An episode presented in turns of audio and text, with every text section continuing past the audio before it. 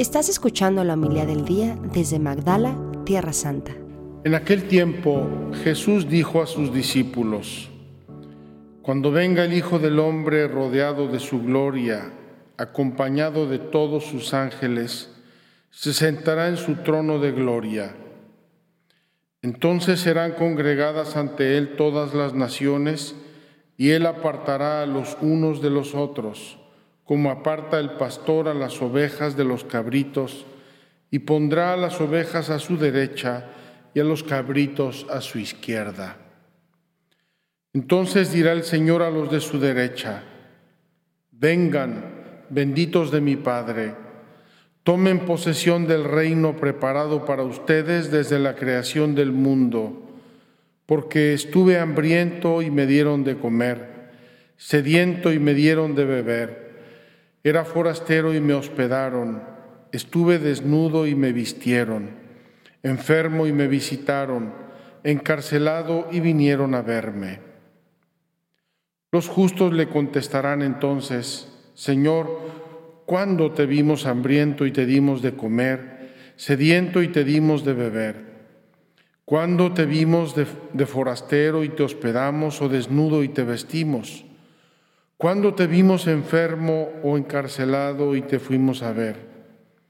Y el rey les dirá, yo les aseguro que cuando lo hicieron con el más insignificante de mis hermanos, conmigo lo hicieron. Entonces dirá también a los de la izquierda, apártense de mí, malditos, vayan al fuego eterno, preparado para el diablo y sus ángeles, porque estuve hambriento y no me dieron de comer, sediento y no me dieron de beber, era forastero y no me hospedaron, estuve desnudo y no me vistieron, enfermo y encarcelado y no me visitaron. Entonces ellos le responderán, Señor, ¿cuándo te vimos hambriento o sediento, de forastero o desnudo, enfermo o encarcelado y no te asistimos? Y él les replicará, yo les aseguro que cuando no lo hicieron con uno de aquellos más insignificantes, tampoco lo hicieron conmigo. Entonces irán estos al castigo eterno y los justos a la vida eterna. Palabra del Señor. Gloria a ti, Señor Jesús. Queridos peregrinos, quisiera yo hacerles un reto.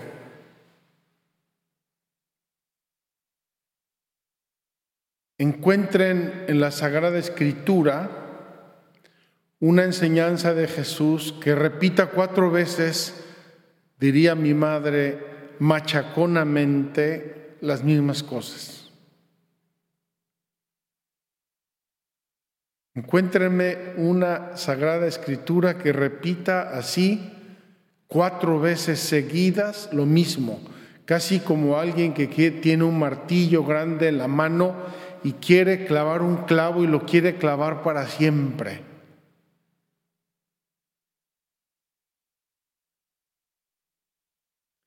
Quisiera yo tomar ocasión de la liturgia de hoy, bellísima como siempre, para decir dos cosas respecto a la oración.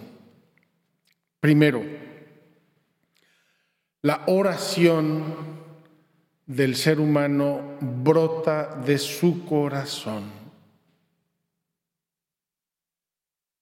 Y yo no puedo poner en mi corazón espinas y abrojos y rosas.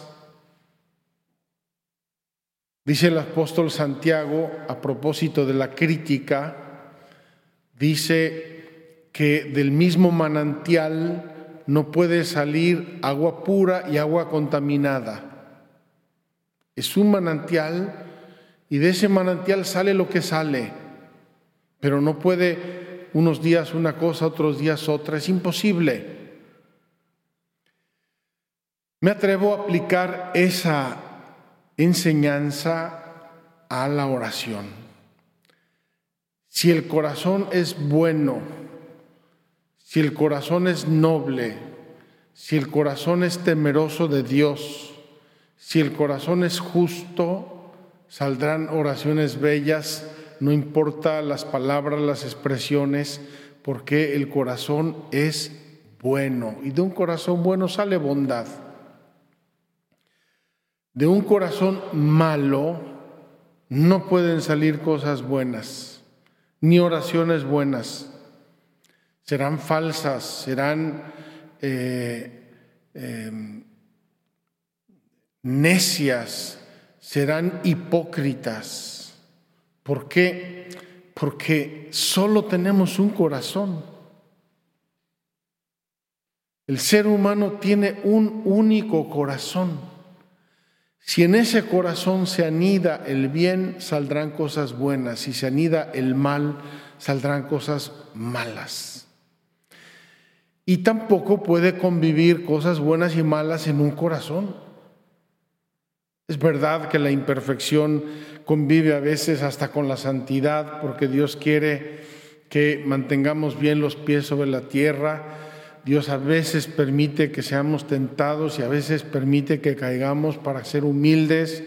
Es verdad que podemos ser santos y aún así tener humanamente imperfecciones, pero no deliberadas, no queridas. Yo creo que la liturgia de hoy la podemos eh, enmarcar en una frase de la carta del apóstol San Juan.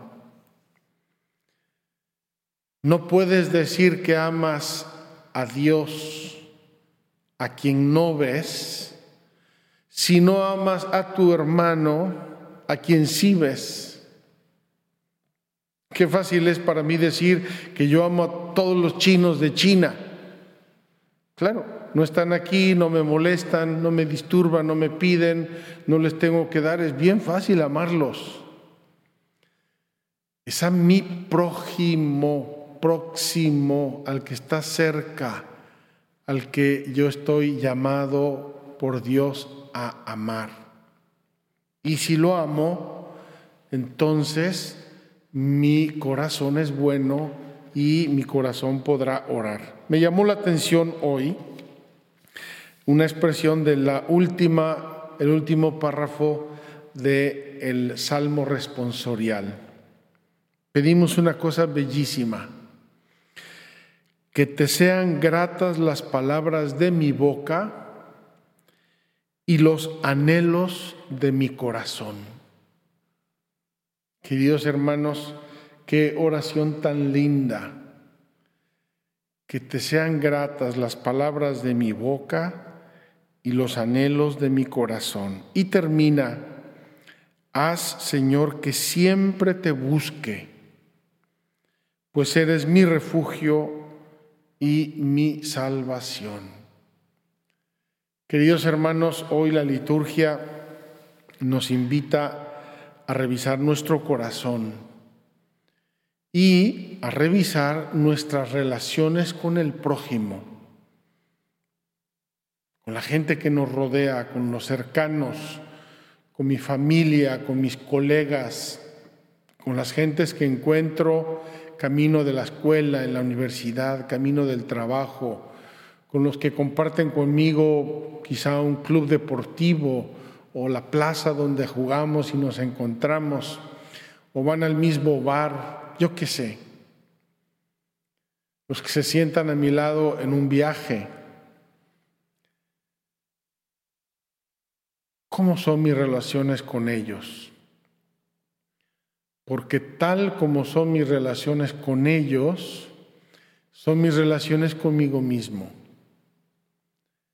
y probablemente también mis relaciones con Dios. Aquí vale lo que insistí muchísimo hace unos años en la Pascua, mientras leíamos el Evangelio de San Juan. El Evangelio de San Juan es el Evangelio de los vasos comunicantes. Como el Padre me amó, así yo os amo a ustedes. Como yo os envío, así me envió a mí mi Padre. El Evangelio de los vasos comunicantes y aquí tenemos un vaso comunicante gigante. El estado de mis relaciones con mi prójimo es el estado de mi relación conmigo mismo, es el estado de mi corazón. Si mi corazón está en paz, si mis relaciones con los demás y conmigo están en paz, también mi relación con Dios será maravillosa.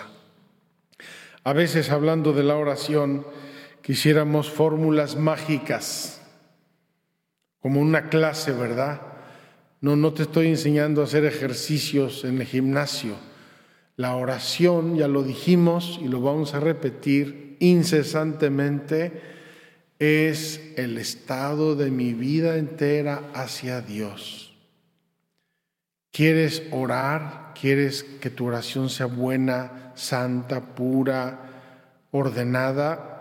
Tienes que ordenar tu vida delante de Dios y delante de tu prójimo y de ti mismo.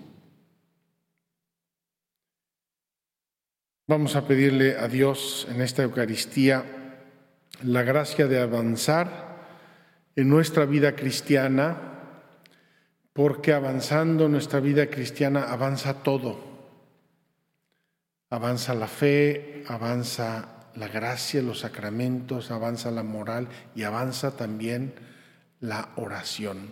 Hoy les tengo que ser muy sincero, me quedé en la catequesis de hoy con ganas de seguir, sobre todo hablando de los salmos.